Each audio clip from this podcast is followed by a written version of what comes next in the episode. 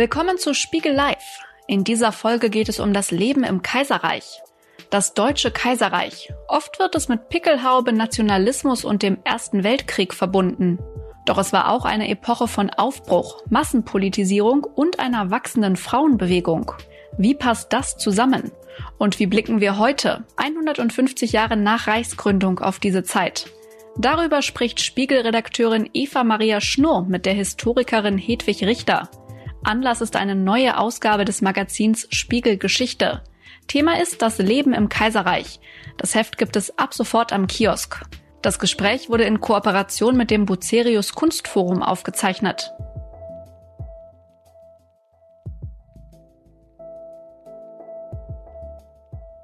Herzlich willkommen zum Podcast von Spiegel Geschichte und dem Bucerius Kunstforum. Wir haben ein neues Heft gemacht von Spiegel Geschichte über das Leben im Kaiserreich, das vor 150 Jahren im Januar 1871 gegründet wurde.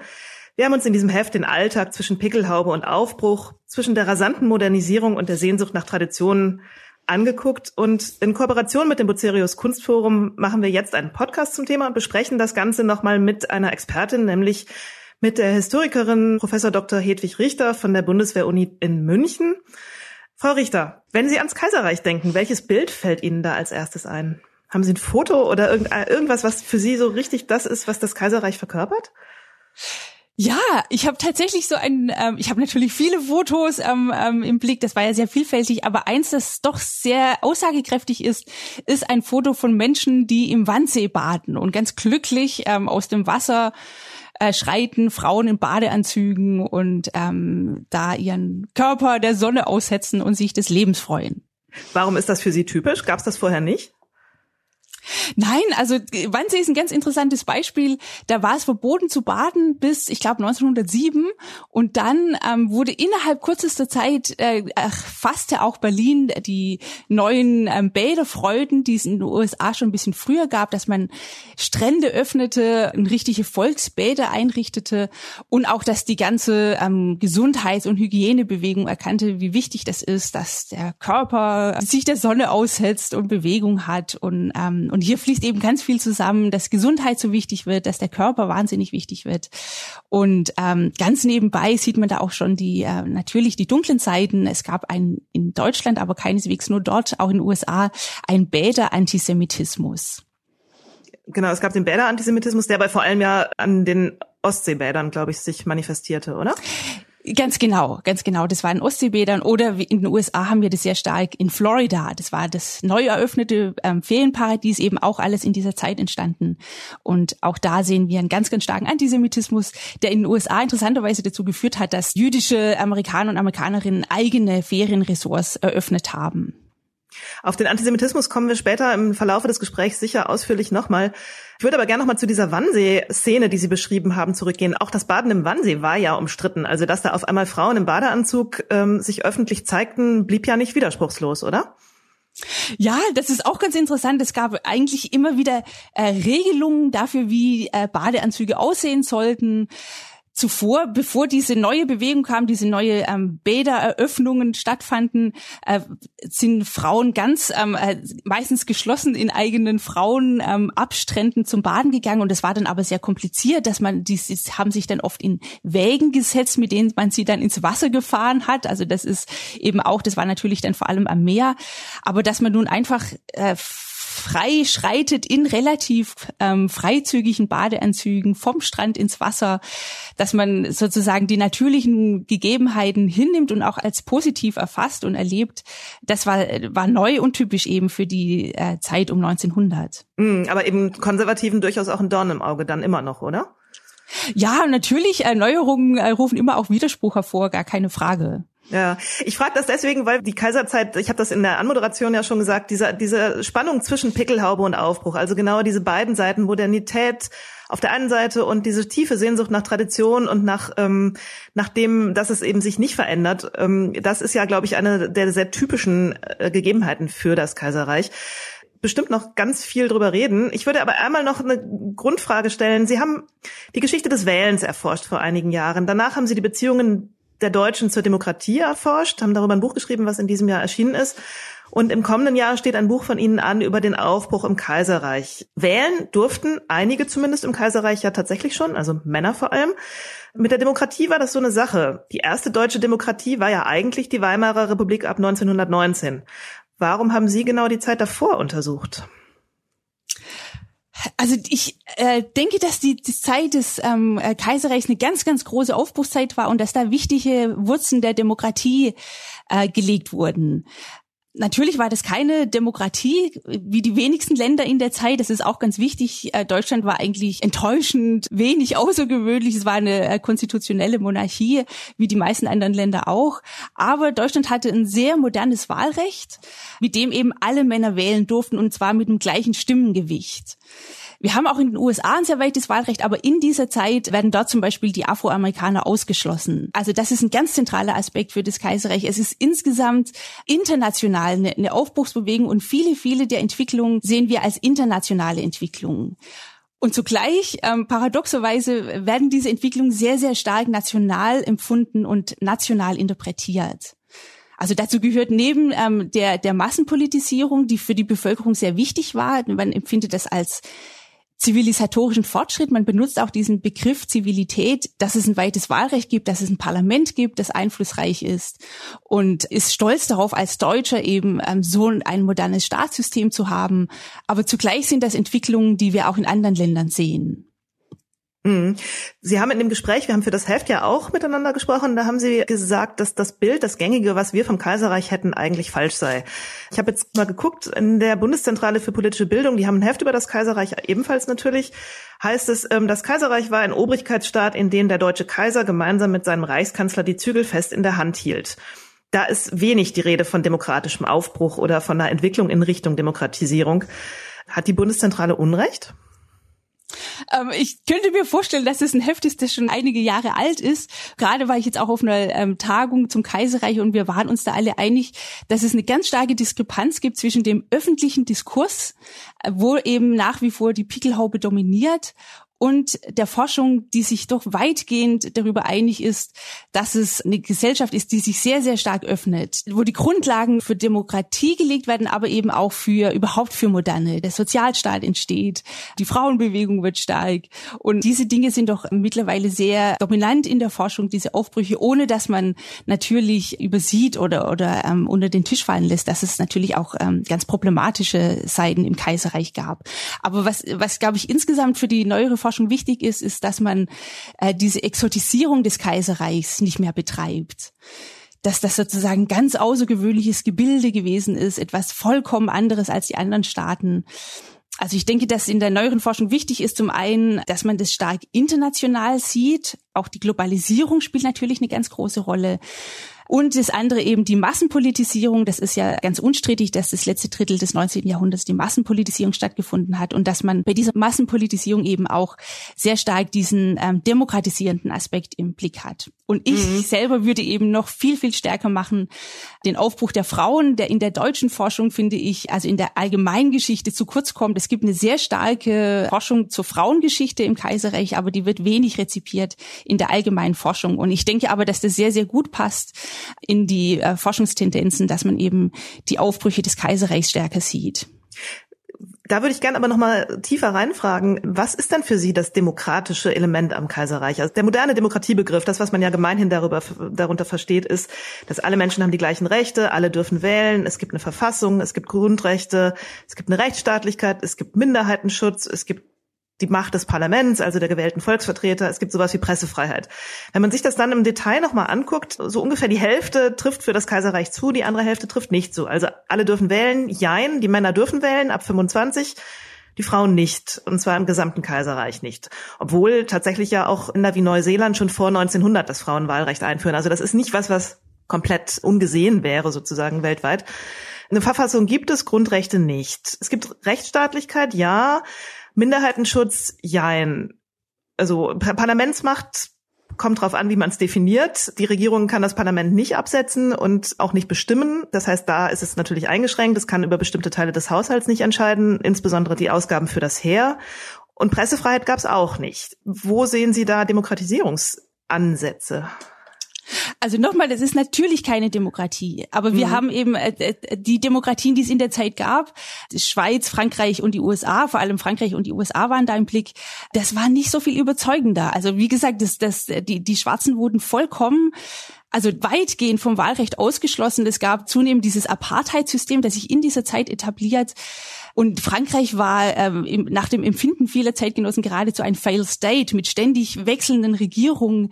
Und ich glaube, dass das ahistorisch ist, dieser Blick, den wir sehr oft auf das Kaiserreich haben, mit dieser Frage, war das eine Demokratie oder war es nicht eine Demokratie? Für die Zeitgenossen spielen Begriffe wie ähm, Kulturnation oder Kulturstaat oder auch Zivilisation, das wird sehr oft synonym gebraucht. Das spielt für die Zeitgenossen eine wichtige Rolle.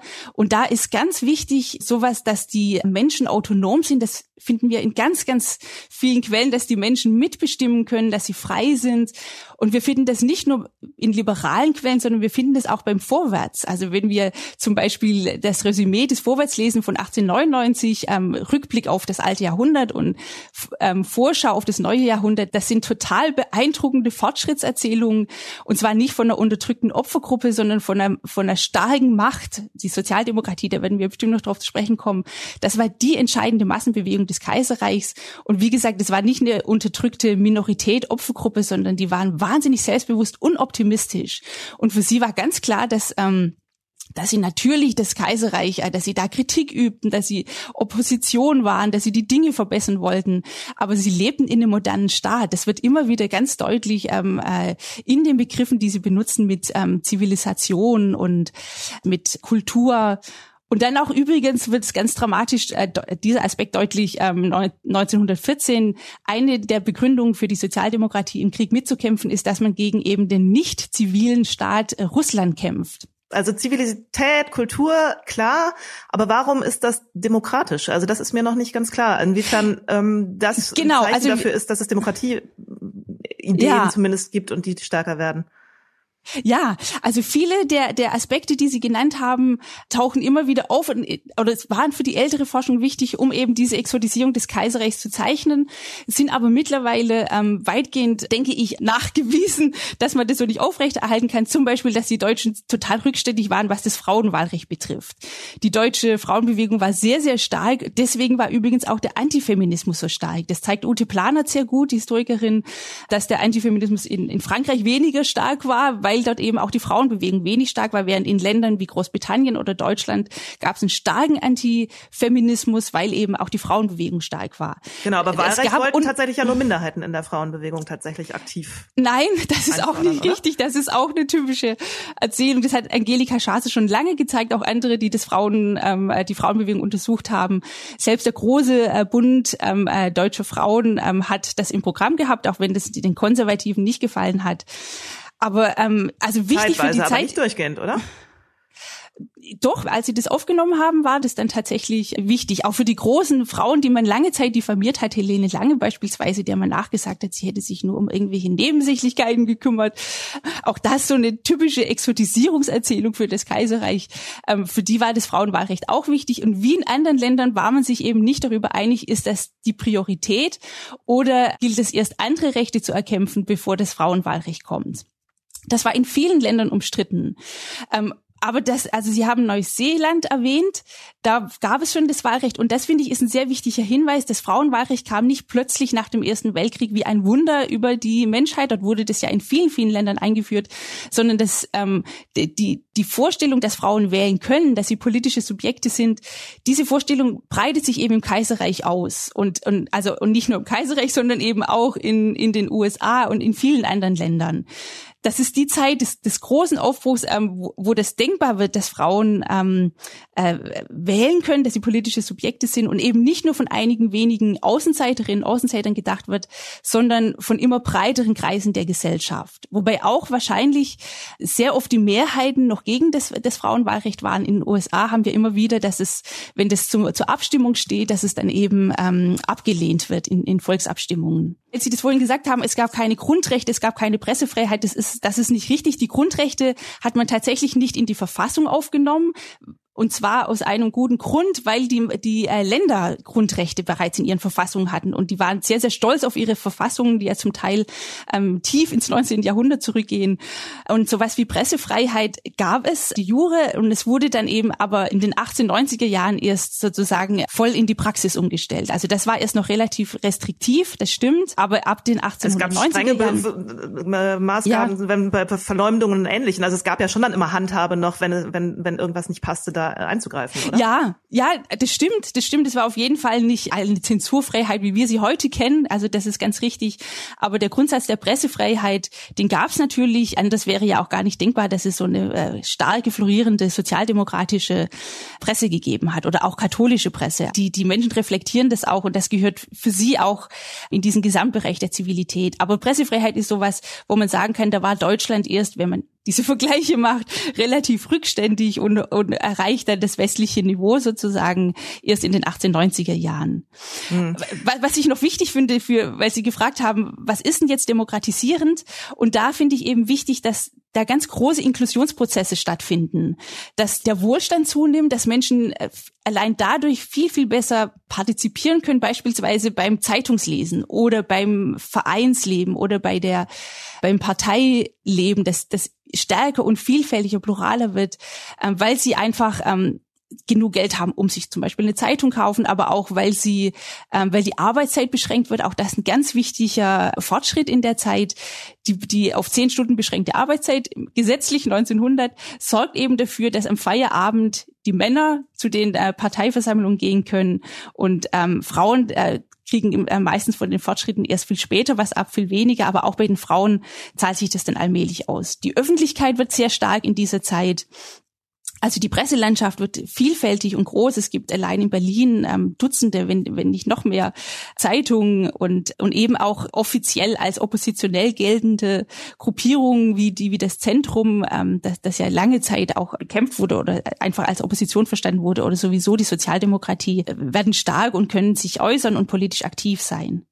Mhm. So wie das, wie Sie das schildern, klingt es sehr stark, als habe es sowas wie ein, ich nenne es jetzt mal Drängen nach Partizipation oder Demokratisierung gegeben. Aber war es nicht tatsächlich so, dass es diese Elemente zwar gab, aber tatsächlich dann doch auch immer wieder gegenläufige Entwicklungen und gegenläufige ähm, Tendenzen gerade auch ähm, in Anführungszeichen von oben, also von den Regierenden. Also wenn man sich zum Beispiel die Sozialdemokratie anguckt, die natürlich sehr stark werden und die ja eben auch so ein emanzipatorisches Element für die Arbeiterschaft und die Arbeiterinnenschaft beinhaltet, die wurde dann ja ab 1878 durch die Sozialistengesetze verboten. Also da kann man dann zwar sagen, okay, es gab immer noch Wahlfreiheit, aber dadurch, dass man diese Partei nicht mehr wählen durfte und diese Partei verboten war, war ja dann auch das Wahlrecht de facto eingeschränkt. Also das Wahlrecht war nicht ja. eingeschränkt, aber die Wahlmöglichkeit war eingeschränkt. Und ähnliches bei den Katholiken, wo vielleicht das emanzipatorische Element nicht so eine große Rolle spielte, aber dass es dann doch die Versuche gab, eben diese, diese Aufbruchstendenzen, die in Richtung Demokratisierung, Partizipation zielen, einzudämmen und dass da eben Teile der Gesellschaft Aufbruch wollten, aber andere Teile das eben auch dezidiert nicht wollten, weil es eben ihre Privilegien und ihre althergebrachte Stellung auch bedroht hätte. Also diese Gegenläufigkeit, die finde ich mhm. irgendwie, die ist ja das, was das, was für mich jetzt auch mit, der, nachdem wir uns jetzt mit dem Heft beschäftigt haben, Kaiserreich so interessant macht, dass es eben diese Ungleichzeitigkeit ja. verschiedener Entwicklungen gibt. Oder die Gleichzeitigkeit ja. unterschiedlicher Entwicklungen vielleicht eher. Genau. Genau, das ist ein total guter Hinweis, das stimmt. Man kann unterscheiden zwischen dem frühen Kaiserreich und dann, also oft wird der Cut gemacht mit, mit Bismarck, äh, mit, mit seinem Abtritt und ähm, was in den 70ern mit der Zentrumspartei passiert, eben im Kulturkampf und dann in den 80ern mit der Sozialdemokratie, das ist im späten Kaiserreich so nicht mehr vorstellbar.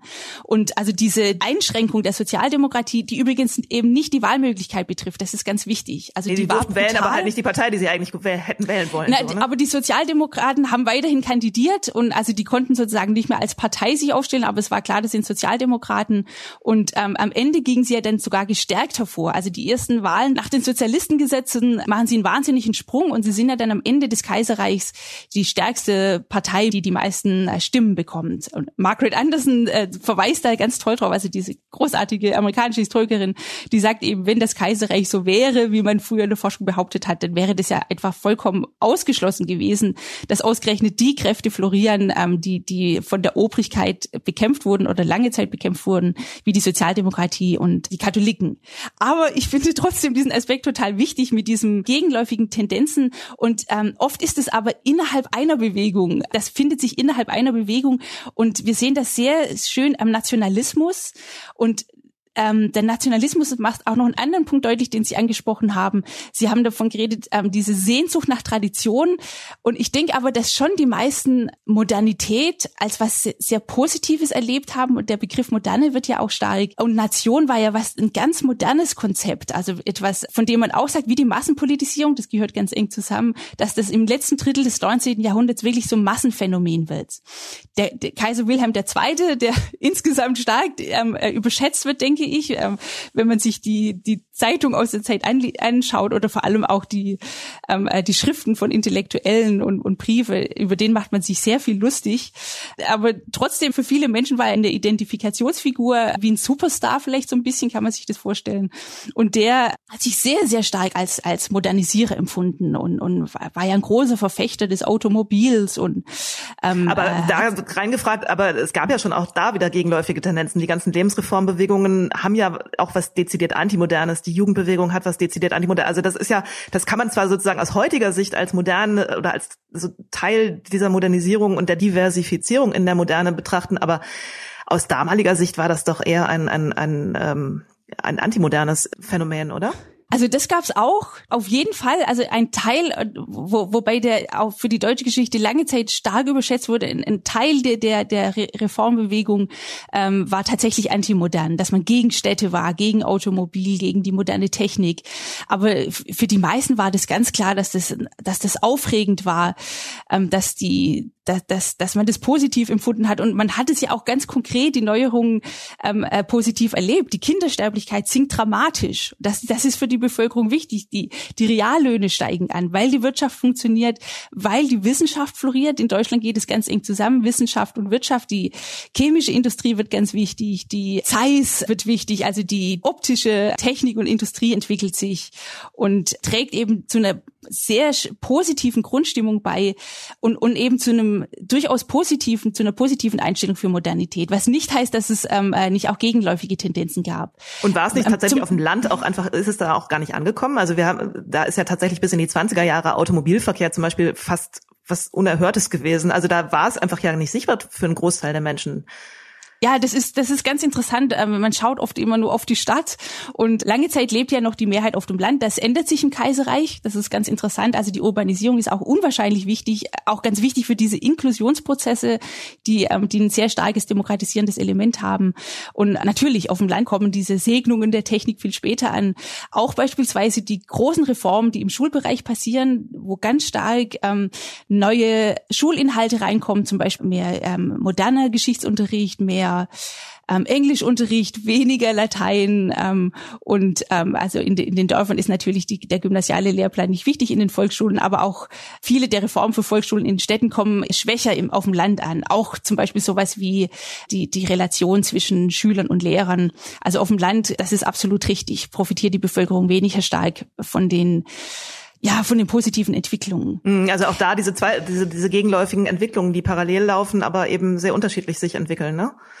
Ähm, es ist ja tatsächlich, ja. glaube ich, bis nach dem Ersten Weltkrieg auf dem Land ähm, kaum eine Technisierung zu beobachten. Also da ist einfach das, was in der Stadt für die Menschen mehr oder weniger normal war. Auch Elektrizität und ähnliches ist auf dem Land einfach mit Verspätung. Ja, und selbst Elektrizität, also das ist, ähm, äh, dass man da nicht eine falsche Vorstellung bekommt von dieser Zeit, ist ähm, in Wohnungen noch keineswegs üblich. Also das ist, ist wenn ich das richtig im Kopf habe, waren das ist ungefähr fünf Prozent der Wohnungen, die dann am Ende des Kaiserreichs tatsächlich schon Elektrizität hatten. Also das mhm. ist, das, mhm. das darf, darf man sich einfach ähm, keine Vorstellung machen. Das Leben war natürlich noch sehr hart, auch wenn sich vieles, vieles zum äh, Positiven entwickelt hat. Ja. Darf ich noch ganz kurz zur Nation Klar. sagen, weil ich ja. das, also Nation, ich finde, da sieht man das ganz toll. Nation hat was unwahrscheinlich Inkludierendes. Dieter Lange, wie es sagt, Nation ist ein Gleichheitsvehikel. Und die zentralen Demokratisierungsaspekte, dafür war Nation unwahrscheinlich wichtig, dass egal ob, ob jemand ein Bauer ist oder ein Adliger oder ein Bankier, er ist ein Deutscher oder er ist ein Franzose. Also das hat diese,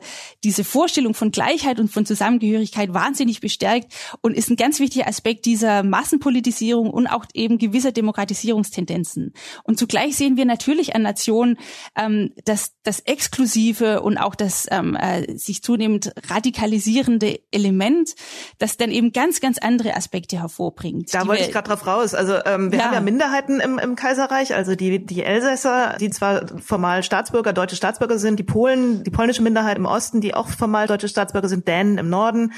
Und das Thema ähm, Antisemitismus haben Sie ja vorhin angesprochen, die Juden, die jetzt auch erstmals Staatsbürger sind und die aber trotzdem vor allem die Juden massive Diskriminierungen erleiden mussten und die sich fast stärker hervorgehoben haben durch diese Gleichheit, als das vorher der Fall war. Das heißt, ähm, auch da ist es ja so, dass es formal möglicherweise dann tatsächlich Schritte in Richtung Demokratisierung gab, aber in den Köpfen der Leute ja da äh, wenig passiert ist, weil der Schutz von Minderheiten, der Umgang mit Unterschiedlichkeit, das, was wir unter Demokratie verstehen, das scheint mir im Kaiserreich doch sehr wenig, wenn gar nicht gegeben zu sein. Also das gab es auf jeden Fall ganz massiv, die, die, diese Diskriminierung, die Sie angesprochen haben. Ich finde aber auch hier wichtig, dass wir hier keine Exotisierung machen, sondern dass wir das international sehen. Also dieser Prozess der Massendemokratisierung und ähm, ich finde das auch total wichtig, was Sie gerade gesagt haben, dass die formale Gleichheit erst Ungleichheiten äh, verdeutlicht und tatsächlich auch ähm, zu einer gewissen Performance dann führt von, von, ähm, von Gleichheit einerseits zum Beispiel durch, durch, indem man, indem alle zur Wahl gehen, aber dann gleichzeitig auch diese Emotion von Ungleichheit hervorrufen. Also der Beta-Antisemitismus ist natürlich ein typisch modernes Phänomen, würde ich auch sagen, ähm, weil plötzlich äh, die, die aufgestiegenen, sehr wahrscheinlich war das ein, ein Phänomen von Aufsteigern, christlichen Deutschen mit den jüdischen Deutschen an einem Strand sitzen und, und also sie da gab es also Dinge, die man eigentlich aus der, aus der NS-Zeit kennt, nämlich tatsächlich da Schilder wie Baden verboten für Juden und ähnliches, also Dinge, die wirklich dann später wieder aufgegriffen ja. wurden, die sich aber dort zum ersten Mal manifestieren. Ganz genau, also No Dogs, No Jews, so hieß es in den USA und eben auch in Deutschland diese ähm, äh, Schilder, keine ähm, ja, keine, keine Juden, keine Hunde.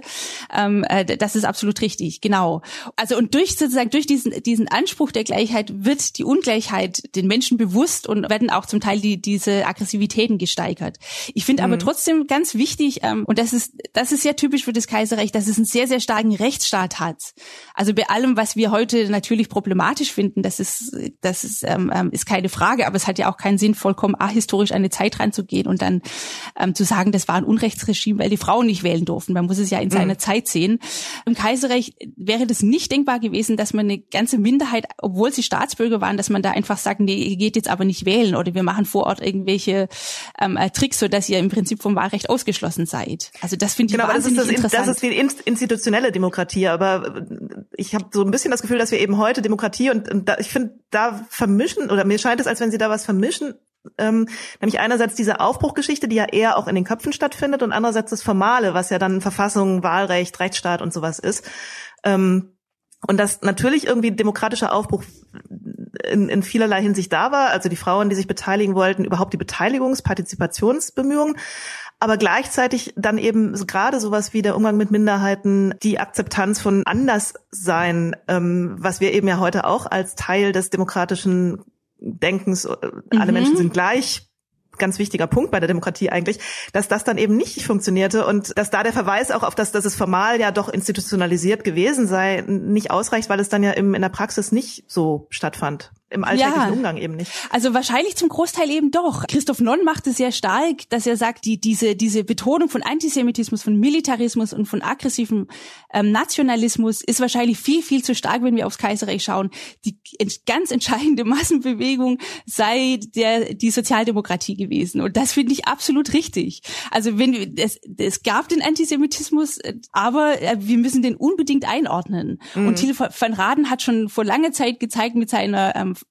absolut faszinierenden Mikrostudie von Breslau. Da gab es Antisemitismus, aber es war dann letzten Endes die Inklusionsbewegung doch viel, viel stärker. Die, die jüdische Bevölkerung war einfach ein, ein, ganz entscheidender Teil der Stadt, der selbstverständlich dazugehört hat. Und das war viel wichtiger, als dass es ähm, äh, immer auch Antisemitismus gegeben hat. Er ist sich da einig mit, mit äh, vielen, die sich mit Antisemitismus beschäftigt haben, dass dann dieser aggressive Antisemitismus ähm, eben äh, mit dem Krieg kommt und dann mit, mit dem verlorenen Weltkrieg und, und, und in der Weimarer Republik stark wird.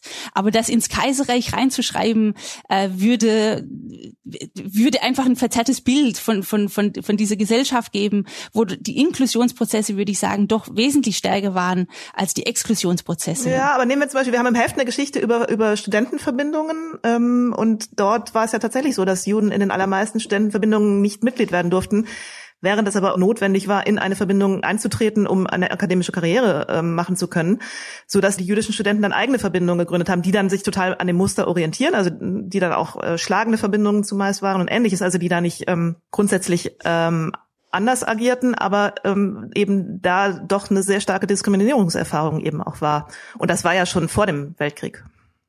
Ja, also das, das ist überhaupt keine Frage, dass es den Antisemitismus gegeben hat.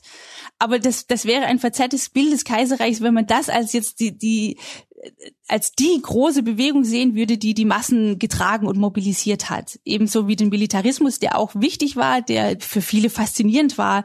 Aber wenn wir das vergleichen mit, also Christoph Non sagt mit der Sozialdemokratie, oder ich würde auch immer stark machen mit den Aufbrüchen, die Frauen erleben, ähm, dann ergibt sich doch ein ganz anderes Bild. Also dann, dann muss man das einfach viel, viel stärker relativieren.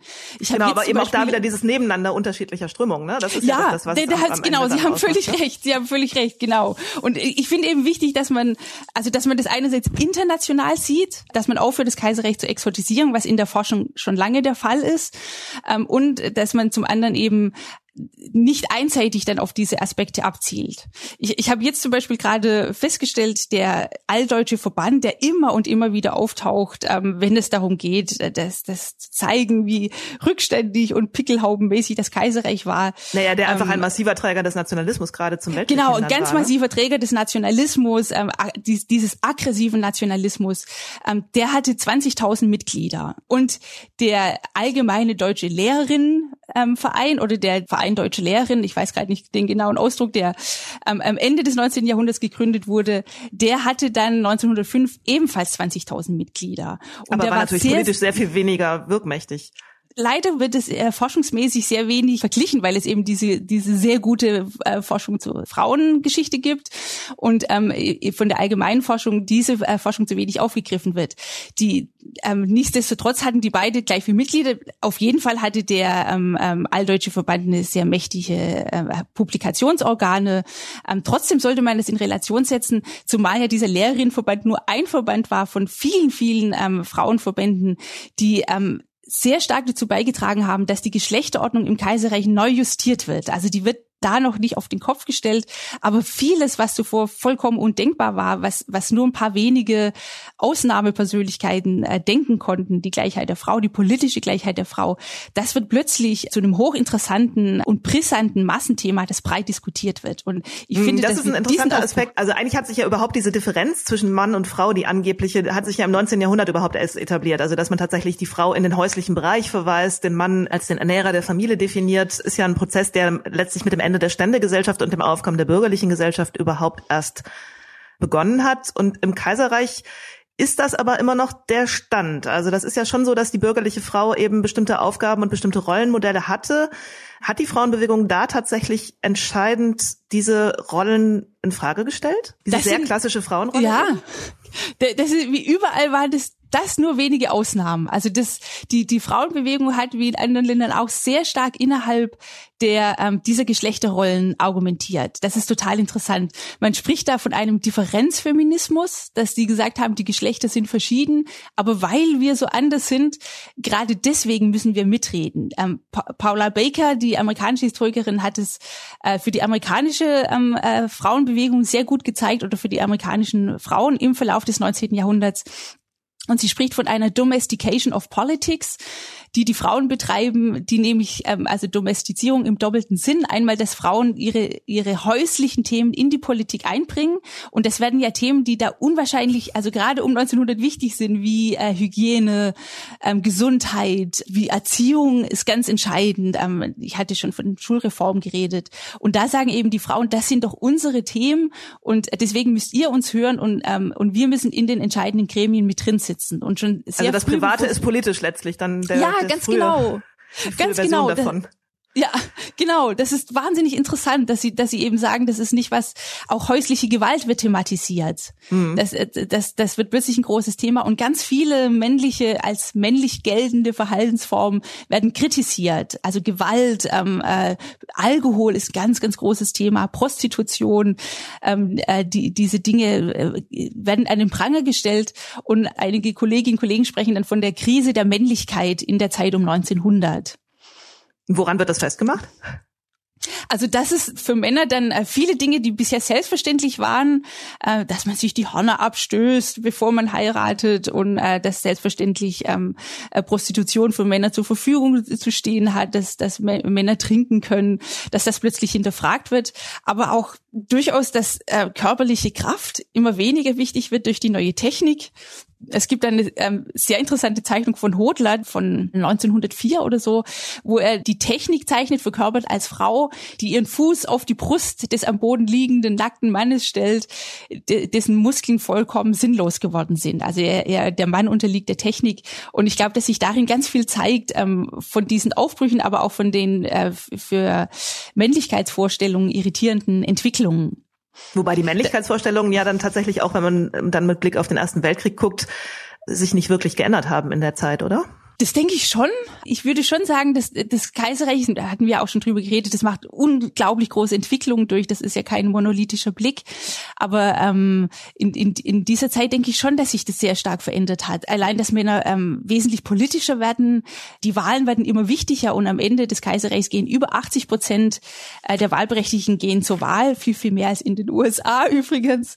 Und ähm, äh, also das da würde ich schon sagen, dass sich da in Entwicklungen ähm, äh, abgespielt haben ähm, wahrscheinlich schon auch Entwicklungen, ähm, die wir wieder als problematisch empfinden würden im ähm, Hinblick auf den Nationalismus und den Militarismus, dass eben die ähm, Wehrpflicht äh, sehr stark die Männer geprägt hat. Aber mhm. auch hier würde ich sagen, ähm, das war wichtig, aber das war wahrscheinlich nicht so alles entscheidend und absolut identitätsbildend, wie man lange geglaubt hat. Ja, Identität ist ein gutes Stichwort. Ich fand, dass äh, als wir jetzt das Heft gemacht haben, haben wir uns auch so ein paar Bereiche vorgenommen, die man jetzt vielleicht nicht unbedingt zuerst in den Blick nimmt, wenn man sonst über das Kaiserreich spricht und wo man aber trotzdem genau diese Identitätsfrage sieht, dieses Ringen um die Frage auch, was ist Deutsch, was darf man, was ist sozusagen gesellschaftlich erlaubt. Das Beispiel Fußball haben wir uns, also wir haben eine, eine, Geschichte über den Fußball gemacht, der ja in der Zeit des Kaiserreichs eben aufkommt, der aus ja. England kommt, der als am Anfang als englische Krankheit auch verpönt war.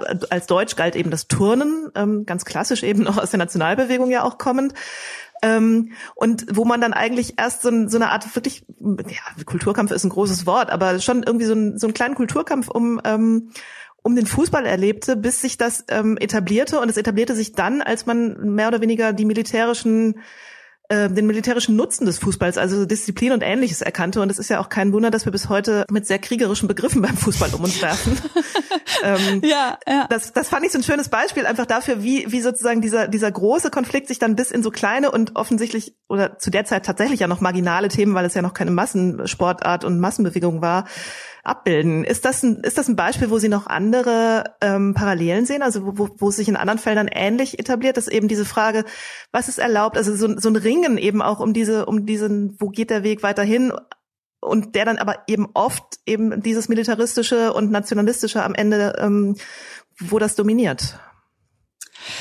Ja, also das, äh, ich, ich würde da auch wieder einen, ähm, einen anderen Blick drauf werfen. Mit dem äh, Fußball habe ich mich jetzt auch für mein ähm, für, für mein Kaiserreich-Essay, das dann bei Sukam erscheinen wird, nächstes Jahr beschäftigt. Und da wird es eben, ähm, das wird auch sehr stark in der Forschung gesehen, einfach als so ein typisches Beispiel dafür, dass ähm, äh, der Körperstärke ins Zentrum rückt. Also der, die, die das eingeführt haben, waren eben typische Reformer, die gesagt haben, das ist ein tolles Spiel, wo die jungen Männer, es ging selbstverständlich nur um die Männer, ähm, wo die sich äh, austoben können ihren Körper neu erleben können. Und ähm, ich würde das dann nicht immer gleich als Geschichte erzählen von ähm, diese dunkle Kaiserreichgesellschaft hat das Neue bekämpft. Und natürlich werden Neuerungen ähm, diskutiert. Das, das geht ja gar nicht anders in einer pluralen Gesellschaft. Also das wäre ja merkwürdig gewesen, wenn man dann von oben den Fußball eingeführt hätte ohne Diskussion oder ihn verboten hätte. Also ich ja, würde aber es hätte einfach von Anfang an auf Begeisterung stoßen können. Das tat es offensichtlich nicht, ne? Ja, genau, genau. Aber das ist jetzt, ähm, ähm, also da, das finde ich jetzt auch nicht so unglaublich ziemlich erstaunlich. Aber dass es da so dieses deutsche äh, Turnertum gab, das allgemein anerkannt war und dann setzt sich das fortschrittliche Fußball erst allmählich durch.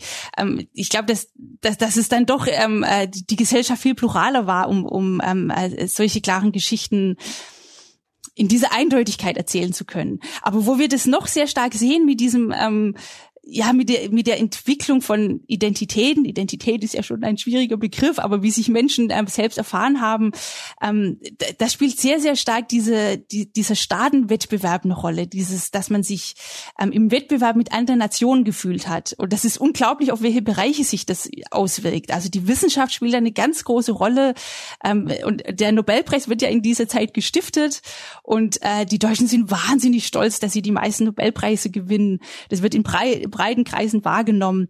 Aber durchaus auch die, äh, die Frage, wie, wie frei sind die Frauen? Wie viel Rechte haben die Frauen? Das geht erinnert zum Teil an heutige konservative Diskurse. Es geht bis in konservative Kreise, die eben sagen, ja, wir als zivilisierte Nation, bei uns werden die Frauen selbstverständlich, bei uns äh, haben die Frauen Rechte und sind frei im Gegensatz zu den kolonialen Gesellschaften etwa, also zu den Nicht-Weißen in, in anderen Erdteilen.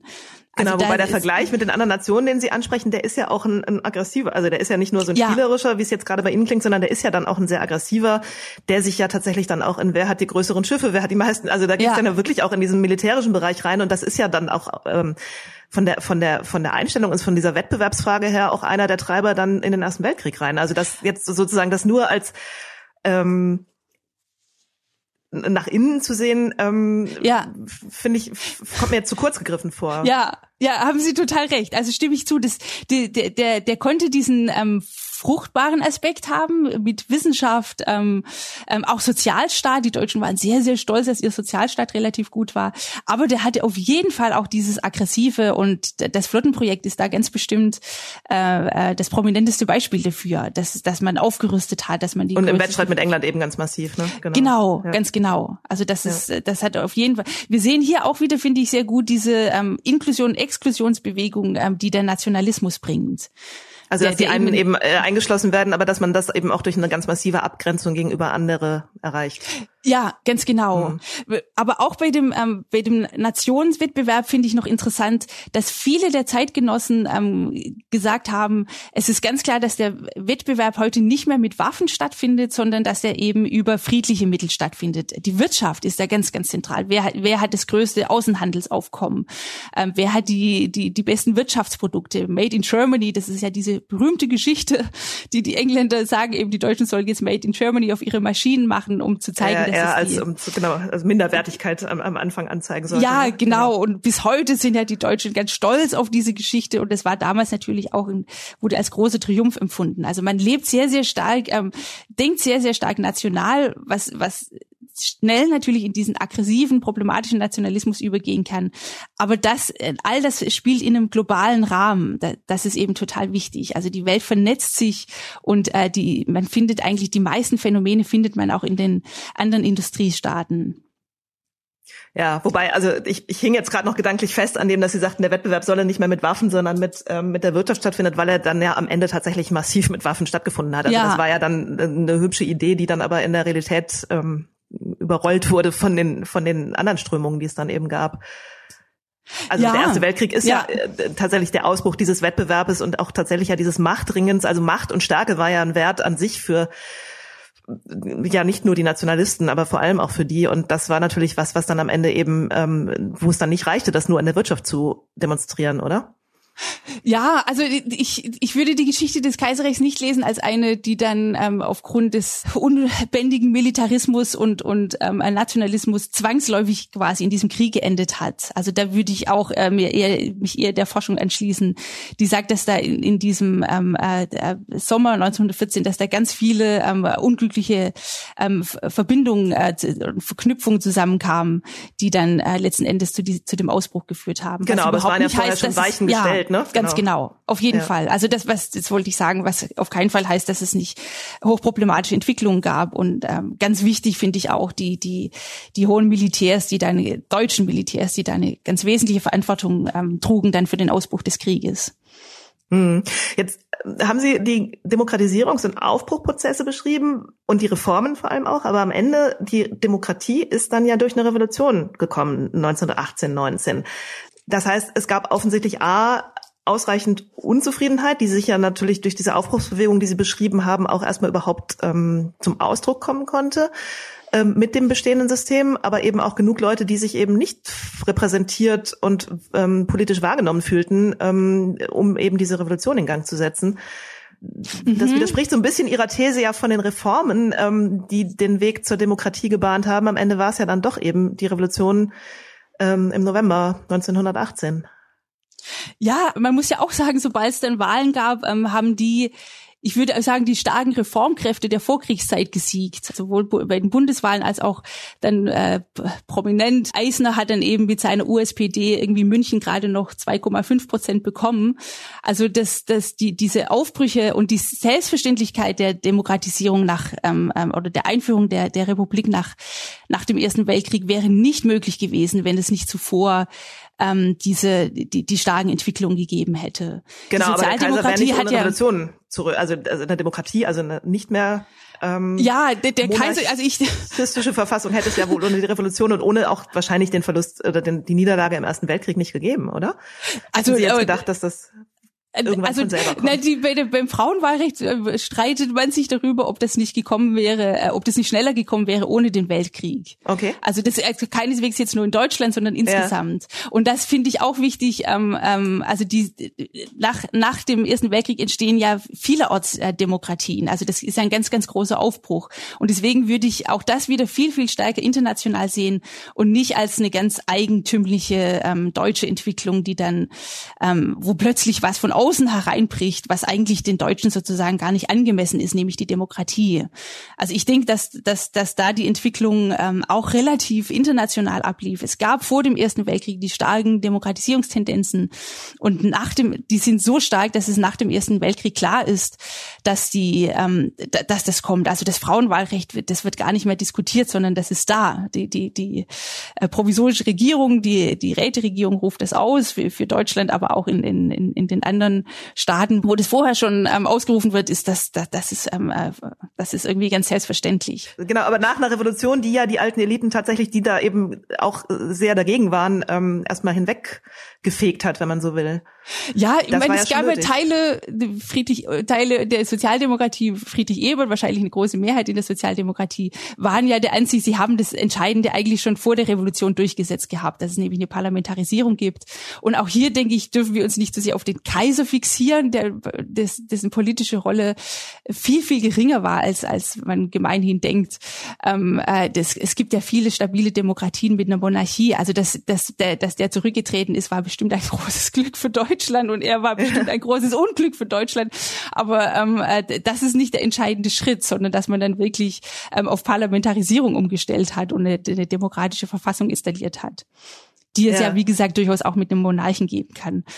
Also ich, ich würde da wirklich mit der mit Friedrich Ebert gehen und sagen, dass äh, viele entscheidende ähm, oder die entscheidende Demokratisierungsbewegung gab es eigentlich schon vor der Revolution.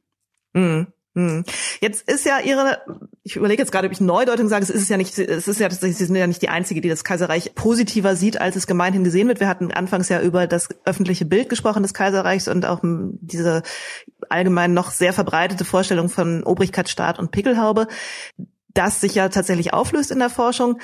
Interessant ist ja die Frage, wie das sozusagen in ein großes Narrativ der deutschen Geschichtserzählung dann eingepasst wird. Und klassisch gab es ja diese Sonderwegsthese, dass die Deutschen eben einen ähm, anderen Weg in die Moderne genommen hätten als die anderen Staaten. Da haben wir jetzt indirekt sehr viel drüber gesprochen, indem sie immer gesagt haben, nee, nee, die Deutschen waren nicht so anders und das war eigentlich dann doch relativ parallel zu dem, was in anderen Staaten auch passierte. Die Deutschen waren dann aber insofern anders, als der Nationalsozialismus in Deutschland da war und ähm, natürlich doch auch äh, sowohl auf personelle Kontinuitäten aus der Kaiserreichszeit als eben auch auf ideelle und Mentalitätskontinuitäten rekurrierte. Wie fügen Sie Ihre Erzählung in dieses oder umgekehrt, wie fügen Sie den Nationalsozialismus in Ihre Erzählung von ähm, von diesem Demokratisierungsprozess ein? Das erscheint mir auf den ersten Blick nicht schlüssig. Mhm. Also ich finde, ähm, ich, ich denke, wenn man neuere, neueste Geschichte macht, ähm, dann ist, ist auf jeden Fall immer der Nationalsozialismus etwas, was, was, ähm, was im Raum ist. Also das ist auf keinen Fall etwas, was man irgendwie rauserzählen kann oder zur Seite schieben kann. Und ähm, für mich war letzten Endes auch eine ganz wichtige Motivation, Geschichte zu machen. Ähm, die, die Frage, wie so etwas passieren konnte in, in ähm, in Deutschland. Also wie dieser Zivilisationsbruch möglich war, auch wenn ich mich dann in meiner Forschung nicht darauf konzentriert habe. Aber das ist auf jeden Fall immer eine ganz, ganz wichtige Frage. Und ähm, ich denke, dass die tatsächlich, ähm, wenn wir die, den Blick weiden und international sehen und die starken internationalen Entwicklungen, dass es dann viel, viel schwieriger wird, den Nationalsozialismus äh, zu erklären. Und ich, ich denke sogar, dass es, ähm, weil, weil, da, weil er so schrecklich ist und weil er ähm, so schwer zu erklären ist, ähm, hat man eben diese Sonderwegerzählung gemacht. Also ich, ich finde das vollkommen verständlich, die, die, die, dass man eben dann eine Geschichte schreibt, die sozusagen nur darauf hingeht, um irgendwie diese, dieses Ereignis rationalisieren zu können. Die Sonderwegerzählung hat noch viele, viele andere wichtige und durchaus auch positive Funktionen, denke ich. Zum Beispiel die Pazifizierung ähm, der, der, der Gesellschaften nach 1945. Sie hat auch problematische Funktionen wie die Entlastung der Nazis, denn diese Vorstellung, dass die Deutschen sozusagen als tumpe Untertanen ähm, äh, von Obrigkeit zu Obrigkeit gestolpert sind äh, und dann zwangsläufig als Nazis geendet haben, das ist natürlich auch sehr entlastend. Und ich würde eben viel, viel stärker machen und sagen, ähm, die Deutschen wussten ganz genau, was sie 1933 gemacht haben. Die, die haben eine lange, lange Tradition von Partizipation. Die haben keine sonderliche Geschichte, die hier irgendwas entschuldigt. Und ich würde auch sagen, dass der Nationalsozialismus dass man viel stärker machen muss, dass er aus einer Demokratie hervorgegangen ist und aus einer modernen Gesellschaft. Und dass dadurch eben viel viel deutlicher wird die die diese dunkle Seite von Demokratie und die dunkle Seite der Moderne. Das ist das ist ja jetzt auch nicht ähm, äh, meine vollkommen neue Idee, aber ich glaube, dass es, wenn wir über deutsche Geschichte reden und versuchen da einen Gesamtzusammenhang zu finden, dass wir das noch mal viel stärker machen müssen. Und dass diese dass Sonderwegserzählungen eben eine sehr sehr starke Entlastung auch sind für Erzählungen vom Westen. Ich glaube, auch das war eine wichtige Funktion nach 45 dieser dieser neuen Sonderwegsthese, die ja eben also die in den 70ern dann sehr stark wurde. Ähm, das war eine wichtige Funktion, um sozusagen den Westen zu entlasten, um, um westliche Demokratien im hellen Glanze erstrahlen zu lassen. Man hat sozusagen Deutschland exotisiert und herausgeschnitten aus dieser westlichen Erzählung, gesagt, da ist was ganz, ganz anderes gewesen. Das hat überhaupt nichts zu tun äh, mit, mit der Geschichte des Westens. Und ich glaube eben, dass das viel zu einfach ist. Und, Aber ähm, umgekehrt umgekehrt, wenn Sie die Demokratisierung als so eine Fortschrittsgeschichte erzählen, ähm, ist es dann nicht, läuft man dann nicht Gefahr? Ich sage überhaupt nicht, dass Sie das tun, aber sozusagen die Frage ist ja auch, wie wird es ähm, benutzt, was man ähm, das Narrativ, was man damit schafft, ähm, dass man dann in so einer Art Narrativ landet, wie es, wie es Gauland von der AfD gemacht hat, nämlich, dass es sozusagen die erfolgreiche deutsche Geschichte gab und der, und der Nationalsozialismus darin, er, er hat es Vogelschiss genannt, also ein, ein bedauerlicher Ausrutscher war, der halt danach quasi wieder korrigiert wurde. Ist das nicht sozusagen, ja. wenn man das in dieser Linearität erzählt, genau die Erzählung, bei der man landet? Ja, das ist das ist ein sehr sehr sehr guter Hinweis. Also das ich denke das überhaupt nicht. Also ich finde schon dieses eine die erfolgreiche deutsche Geschichte, das ist einfach absurd. Also was ist eine erfolgreiche Geschichte? das finde ich, ähm, ähm, äh, das ist sowas von ahistorisch und und ähm, äh, also und unwissenschaftlich. Das also das das, das würde ich niemals, also schon allein deswegen. Nee, sollte jetzt auch nicht. Ich, also ja, genau, gesagt, ich nein, nein. nicht, dass jeder sagen, sondern äh, die Frage ist halt eher sozusagen, welches Narrativ stärkt man damit? Also ich würde eben viel viel stärker noch ähm, äh, das machen, also dass wir einfach zur Kenntnis nehmen diese unbestreitbaren parallelen Entwicklungen, die es gab und aber eben also in der Demokratisierung beispielsweise, aber die eben auch diese dunklen ähm, äh, Seiten dürfen wir dabei nicht übersehen. Also die, die, die, die Massenpolitisierung geht eben Hand in Hand mit einem zunehmend aggressiven Nationalismus. Und das ist eben nicht nur in Deutschland der Fall. Also das, wir müssen dann, wenn wir das, wenn wir das einbetten in diese internationalen größeren Zusammenhänge, ähm, viel stärker auch diese, diese problematischen Seiten sehen.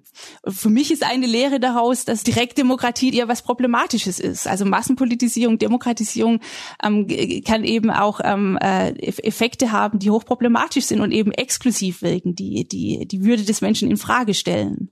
Genau, wobei ja 33 es keine direkte Demokratie gab, oder? Also nein, das, das nein, ja nein. Nee, nein, das stimmt nicht, aber die großen Diktaturen und, und wenn man das so nennen will, totalitaristischen die Diktaturen sind natürlich moderne Phänomene, die nur in Massengesellschaften sich ereignen konnten. Und ähm, Adolf Hitler ist äh, wahnsinnig äh, stolz, dass das deutsche Volk hinter ihm steht, sagt er. Und wahrscheinlich waren die Wahlen, die ja noch regelmäßig stattgefunden haben, im NS keineswegs äh, durchgefälscht, sondern es gab bestimmt lange Zeit, ähm, äh, mindestens bis 36, äh, auch äh, breite Zustimmung zum Nationalsozialismus. Der Mussolini spricht von der totalen Demokratie. Also das ist auf, wir sehen da auf jeden Fall ähm, äh, die die die die problematische Seite von ja von von der Massenpolitisierung. Mm, mm. Was auch übrigens ähm, äh, äh, im Ausland auf auf große äh, äh, Bewunderung gestoßen ist. Also die New York Times, das ist total interessant, sich die Artikel aus den 30er Jahren anzuschauen über Deutschland. Die, die sind sind viele von denen vollkommen fasziniert, ähm, äh, was Hitler da auf die Beine stellt und und und einer schreibt eben über die Wahlen, ja man denkt gleich, das ist gefälscht, aber das das stimmt gar nicht und das ist wirklich ein ein absolut beeindruckender Aufbruch und wie das Volk. Das war halt eine Diktatur aber auch, ne? Da, ähm, also selbst ja, ja, unter natürlich. den Bedingungen einer Diktatur wählen zu lassen, hat natürlich etwas anderes, als wenn man unter den Bedingungen einer äh, freiheitlichen Demokratie wählen lässt. Genau, aber selbst der, der Korrespondent der New York Times sagt, äh, dass wir dürfen das nicht zu, zu kurz sehen, sondern die Deutschen stehen wirklich hinter, äh, hinter Adolf Hitler. Also das ist der, der, der warnt eben davor, das nur als äh, oder er ist fasziniert. Also das ist wirklich ähm, äh, ist furchtbar. Also das ist ähm, das ist sozusagen äh, selbst im, im Ausland dann überzeugt hat. Aber ich will damit eigentlich nur den Punkt stark machen, dass es nicht einfach ähm, eine Unterdrückungsdiktatur war, sondern dass man da ähm, das, das ist ja auch bekannt, dass es äh, auf auf äh, auf wie viel Begeisterung ähm, und äh, Massenbegeisterung eben diese Diktaturen stoßen konnten. Mm, mm wenn Sie das jetzt so erzählen und auch gerade hervorheben, im Prinzip ja auch, wie fragil Demokratien sind und auch wie fragil dieser demokratische Prozess ist, den man erlebt und auch möglicherweise dieser ähm, diese stärkere Demokratisierung im Laufe der Zeit, dann verwundert es, dass Sie angesichts der aktuellen Entwicklungen, ähm, also Querdenker-Demonstrationen und, ähm, und, und AfD, ähm, auf Twitter zumindest relativ gelassen wirken und die Demokratie quasi für stark genug halten, das alles abzuwettern. Ist das nicht ein Widerspruch? Nein, das denke ich nicht. Also ich denke, dass, dass tatsächlich ähm, dass man sehr, sehr viel nach 1945 gelernt hat. Und eine Sache ist, dass Demokratien sehr stark von Einschränkungen leben. Und dazu gehören zum Beispiel nicht nur ein starkes Grundgesetz und nicht nur die Tatsache, dass es, dass die Würde des Menschen unantastbar ist. Das finde ich ganz, ganz großartig. Egal wie die Mehrheiten sind, das ist etwas, was nicht angetastet werden darf. Aber auch ähm, sowas wie internationale Organisationen. Also, dass es die, die, die UNO beispielsweise oder Europa. Ich, ähm, ich denke nach wie vor, dass das ein Projekt mit großer Zukunft ist ist, ähm, das eben sehr stark die einzelnen Demokratien einschränkt ähm, und äh, was auch kritisiert wird, aber ich sehe das positiv und ähm, eben dafür sorgt, dass es, dass, dass die, diese problematischen und dunklen Seiten von Demokratisierung, Massenpolitisierung besser eingehegt werden können. Hm, aber es ist beunruhigend, also wahrscheinlich beunruhigt es sich schon, aber sie halten es nicht für symptomatisch, dass die Demonstranten sich jetzt gerade auch auf das Kaiserreich beziehen, indem sie halt diese Flaggen schwenken, indem sie sich als Reichsbürger bezeichnen. Ja, auf jeden Fall ähm, ist der Populismus eine Herausforderung. Und ähm, ich denke aber, dass es es wäre wahrscheinlich sehr ungewöhnlich, wenn Demokratien jahrelang äh, nicht nicht auf Anfeindung stoßen und wenn es da nicht Gegenbewegungen gäbe. Und wir, wir hatten eben äh, die, die die Krise der Demokratie ist eigentlich immer, also wenn wir an die Vergangenheit denken. Auch der Kalte Krieg war beispielsweise keine äh, Zeit, die, die, äh, die es den Demo Demokratien einfach gemacht hat, sondern mhm. da, da gab es eben massive Herausforderungen. Ähm, äh, auch der Terror von rechts, der Terror von links, was wir alles in der Bundesrepublik ausführlich hatten. Ähm, da würde ich, also wenn wir das da einordnen, würde ich denken, äh, wir haben äh, viel gelernt aus den, aus den entsetzlichen Fehlern, ähm, äh, wie wir Demokratie besser machen können, um solche populistischen Strömungen sind nicht was völlig Neues und es wird sie, denke ich, in Demokratien immer geben. Populismus ist immer, immer sozusagen die Versuchung in, in Demokratien. Viel problematischer finde ich die Entwicklung in Osteuropa. Aber auch da kann ich mir gut vorstellen, dass es, das wäre eigentlich so, was mir jetzt einfällt, die, die einzige Geschichte eines demokratischen Aufbruchs, der eben dann ähm, äh, nach 1989, 90 stattgefunden hat, ohne Rückschläge. Also ich finde das nicht erstaunlich, dass Demokratien nicht einfach eine lineare Geschichte haben, sondern dass es da immer wieder Anfeindungen gibt und, und Gegenbewegungen. Womit ich das nicht kleinreden will, ähm, äh, was da passiert. Ich finde das hochproblematisch mit der Einschränkung der mhm. Gewaltenteilung und so weiter. Ja, jetzt haben wir im Januar das 150-jährige Jubiläum des, der, der Reichsgründung von 1871 vor uns. Ähm, das Hundertste wurde eher verhalten gefeiert. Ähm, der damalige Bundespräsident Heinemann, das war ja 1971 dann, sagt damals äh, zum Beispiel Bismarck gehöre nicht in die schwarz-rot-goldene Ahnenreihe derer, die mit der Einheit des Volkes zugleich demokratische Freiheit wollten. Also eben klassisch diese alte Erzählung vom Kaiserreich. Wie vermuten Sie, werden wir es dieses Jahr feiern oder wie wünschen Sie sich, dass wir es dieses Jahr feiern? Wo gibt es Anknüpfungspunkte und wo gibt es eben auch die Punkte, ähm, wo man sich deutlich ähm, abgrenzen sollte als moderner, demokratischer deutscher Staat? Ja, also ich würde auch auf jeden Fall sagen, dass Bismarck nicht irgendwie in die schwarz-rot-goldene Reihe gehört. Überhaupt nicht. Also Bismarck, ähm, äh, er war ja von Haus aus auch kein Nationalist. Das ist ganz interessant. Ähm, er war einfach gegen diese, ähm, äh, sehr skeptisch gegen Massenbewegung. Die Einführung des Massenwahlrechts hat er nicht gemacht, weil er irgendwie überzeugter Demokrat war. Äh, was ich mir aber wünschen würde, wäre auf jeden Fall, dass man sich ähm, gelassener dem Kaiserreich nähert. Ich finde es aber nach wie vor verständlich, dass es gerade im öffentlichen Diskurs immer noch diese Sonderwegskomponenten gibt. Ich, ich, denke, in der Öffentlichkeit wird es eben gleichgesetzt mit, ähm, wer ein guter Demokrat ist, muss sich sozusagen von allem distanzieren, was vor 45 passiert ist.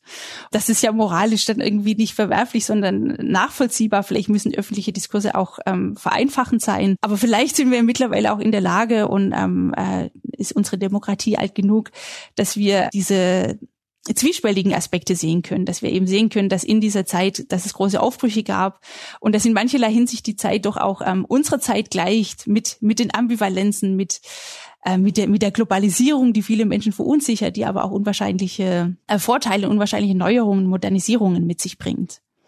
Mhm. Können wir was lernen aus dem Kaiserreich? Ja, das denke ich schon. Auch aus dem Kaiserreich können wir lernen, dass, dass Massenpolitisierung und Demokratisierungstendenzen, dass die ähm, starke institutionelle Einhegungen brauchen. Das, das, das finde ich unwahrscheinlich wichtig. Äh, dass, sowas, dass es sowas wie Minderheitenschutz gibt. Und ich denke auch durchaus ein Optimismus, dass man zukunftsoffen ist, dass man ähm, äh, auch die starken Inklusionsbewegungen dass, dass man die in dieser Zeit sieht. Äh, unwahrscheinlich faszinierend finde ich eben die Sozialdemokratie und die Frauenbewegung, die gegen uralte Vorstellungen ankämpfen und tatsächlich auch die Welt verändern können. Also dies, diesen Optimismus, ich denke, dass das ähm, auch für, für Gesellschaften im 21. Jahrhundert nützlich ist und, und ähm, nacheifernswert ist. Ein schönes Schlusswort. Dann danke ich Ihnen, Frau Richter, für das äh, spannende Gespräch. Wer sich weiter informieren will, kann entweder das Spiegel Geschichte Heft zum Kaiserreich lesen, was es im Moment an jedem Kiosk geben sollte, ähm, oder sonst über Amazon, oder warten, bis im nächsten Jahr Ihr Buch erscheint, das bei Surkamp erscheinen wird, ähm, wo Sie sicher auch nochmal detailliert auf all die Fragen eingehen, die wir heute zum Teil ja auch nur angerissen haben. Ich bedanke mich ganz herzlich beim Bucerius Kunstforum für die Unterstützung dieses Podcasts und bedanke mich nochmal bei Ihnen, Frau Richter. Vielen Dank und tschüss. Ja, ich bedanke mich bei Ihnen. Tschüss. Das war Spiegel Live, ein Gespräch über das Deutsche Kaiserreich, entstanden in Kooperation mit dem Bucerius Kunstforum. Aktuelle Informationen, Fotos, Videos und Berichte von unseren Veranstaltungen finden Sie unter spiegel-live.de oder abonnieren Sie einfach diesen Podcast, um künftig keine Episode zu verpassen. Spiegel Live finden Sie überall, wo es Podcasts gibt, zum Beispiel bei Spotify oder Apple Podcasts. Und wenn Sie uns Feedback zu diesem Podcast senden wollen, schreiben Sie einfach an podcast.spiegel.de.